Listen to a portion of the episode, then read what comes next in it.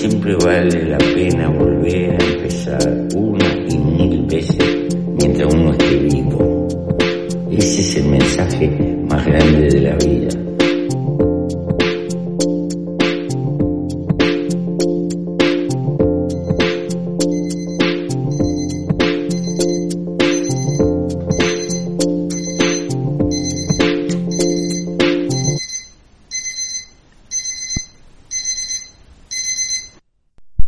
Día en la Tierra.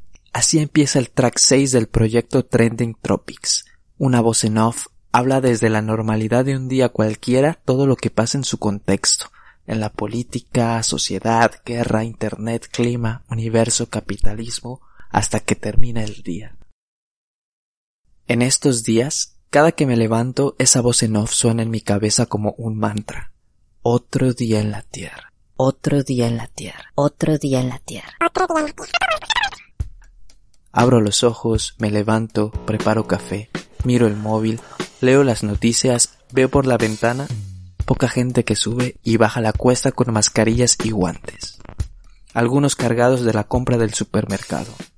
Pasa el hombre del correo, pasan repartidores de comida, los vecinos sacan la basura, algunos paseando a sus perros. Espera, qué raro. Creo que es la segunda vez que veo pasar ese vecino. Pero bueno, vuelvo al móvil. Extiendo el mat de yoga para hacer ejercicio. Hay días mejores que otros, pero somos afortunados de solo tener momentos de crisis existencial. Chris lo lleva mejor que yo. Disfruta más de estar en casa. Se levanta, empieza sus clases online, nos tomamos juntos el café. A veces ella prepara el desayuno, a veces yo. Toma el sol desde la ventana, yo en la otra. Hace yoga, coge su ordenador y trabaja en sus proyectos. Nos miramos, nos mandamos sonrisas o besos. A veces ella tiene los cascos, a veces yo. Pero, ¿quién cuenta los días? La semana deja de tener fines de semana, no hay fin. El orden me lo pone en las clases online que doy. Lunes, tal vez una clase. Martes, uff, es el día más ocupado. Miércoles, eh, está bien. Y así podría continuar y sonar como Friday I'm in Love de The Cure, pero ese no es el caso.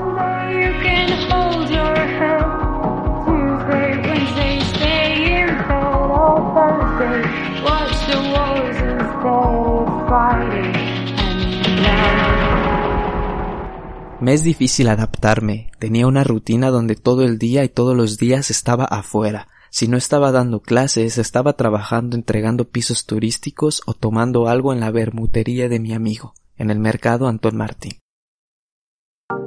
Como todo hay días buenos y malos. Intento no quedarme en la burbuja de mi realidad e intentar ser más empáticos con otras situaciones. Algunos días lo logro mejor que otros. La primera semana parecía que todo acabaría en unos días. De repente estaba de vacaciones y lo disfrutaba. Me tomaba el tiempo de ponerme al día con la familia y amigos con los que no hablaba desde hace tiempo. Pero me duró poco el tiempo. A la segunda semana estaba aislado virtualmente otra vez. Mi pretexto es que soy malo comunicándome online. Por supuesto, con sus excepciones. El otro día escuchaba otra canción que me viene como anillo al dedo en esta situación. Solo le dije de Kevin Johansen, y la canción va más o menos así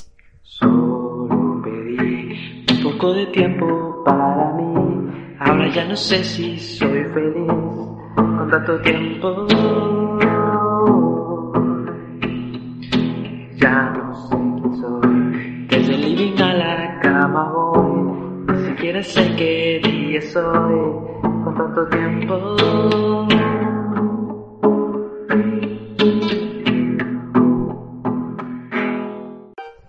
Es cierto que intento mantenerme ocupado haciendo esto del podcast, cocinando, leyendo y trabajando, pero a veces los días son eternos.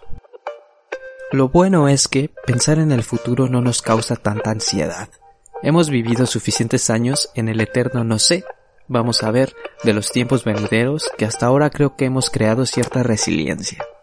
El ERTE, bueno, perder el trabajo, bueno, yo muy a lo mexicano y Chris muy a lo croata, lo importante es que tenemos salud, comida, cerveza y vida. Confieso que el tiempo libre también me ha ayudado a poner orden en mis proyectos y retomar el camino de cosas que quería hacer y para él no tengo tiempo siempre fue un pretexto. Supongo no estaría hablando aquí si no fuera así. También está bien estar todo el día en chandal o con pijama, aunque a veces tengo que ponerme unos pantalones para sentirme productivo. Salir por la compra o a tirar la basura son los únicos contactos que tenemos con el exterior. La primera vez que salí durante el confinamiento me sentía muy extraño, intentando no cometer ningún error. No acercarme de más a alguien, y no por paranoia, sino por respetar las normas sociales que se nos habían impuesto. No sabía qué hacer cuando alguien caminaba del mismo lado de la acera y nos acercábamos el uno al otro. Mientras yo lo pensaba, ya la otra persona había cruzado la calle para evitar la proximidad. A veces mi amigo me escribe que vaya a su bar en el mercado por si necesito algo de comida. En su local descubrí que me gustaban mucho las sardinas y los mejillones en escabeche, así que aprovecho para ir a comprar algunas latas y por qué no alguna botella de vermut y una que otra cosa en la frutería o pescadería. Y ya de paso, pues echamos la plática, con la debida distancia, claro está, de cómo lo llevamos, pero ninguna novedad, como todos vamos tirando. Y así pasan los días entre la rutina de las mañanas, las tardes trabajando y los aplausos colectivos a las 8 de la noche, que puntualmente como campana de fin de jornada llegan.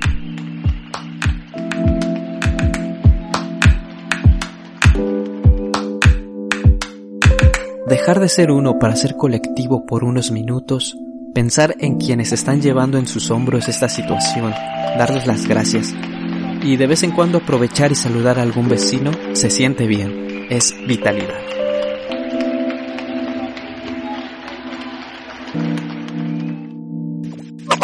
Y llega el anochecer. Una cena ligera, una cervecita, a veces jugar a las cartas o al póker online con algún amigo, la serie antes de dormir, Últimamente recuerdo lo que sueño. A veces ya no puedo volver a dormir y me levanto. Y así acaba y empieza otro día en la tierra. Los derrotados son los que dejan de luchar. Y dejar de luchar es dejar de soñar.